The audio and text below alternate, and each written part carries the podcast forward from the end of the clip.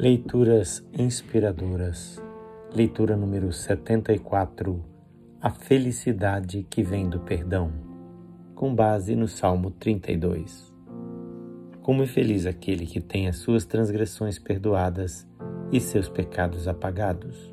Como é feliz aquele a quem o Senhor não atribui culpa e em quem não há hipocrisia.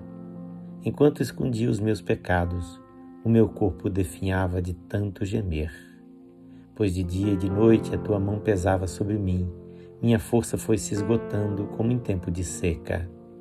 Então reconheci diante de ti o meu pecado e não encobri mais as minhas culpas.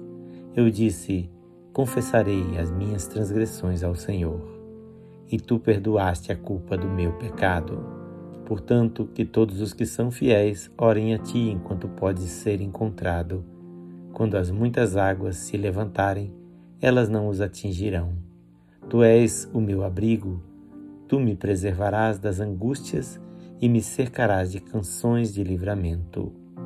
Eu o instruirei e o ensinarei no caminho que você deve seguir. Eu o aconselharei e cuidarei de você.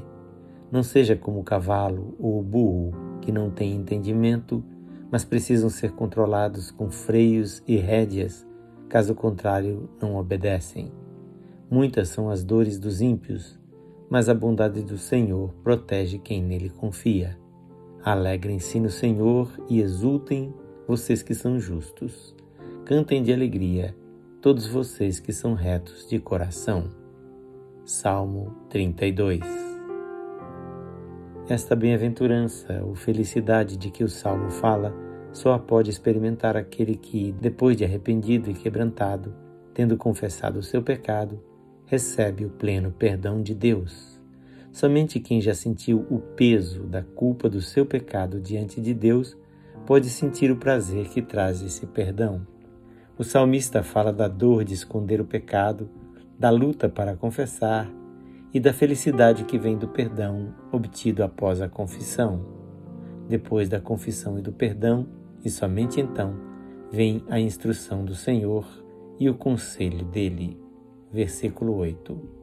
Deus não irá nos guiar sem o nosso quebrantamento e consentimento, mas dará sua assistência aos que o amam e obedecem.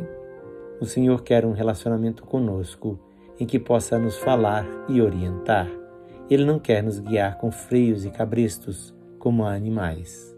Quantas vezes, por não nos quebrantarmos, experimentamos angústia em vez de paz? Ó oh Deus, quero estar sob as tuas vistas, sim. Quero me expor diante de ti, ouvir o teu conselho e te obedecer. O texto desta leitura é de autoria deste seu amigo, pastor Edson Grando. Que o Senhor Jesus abençoe ricamente a sua vida.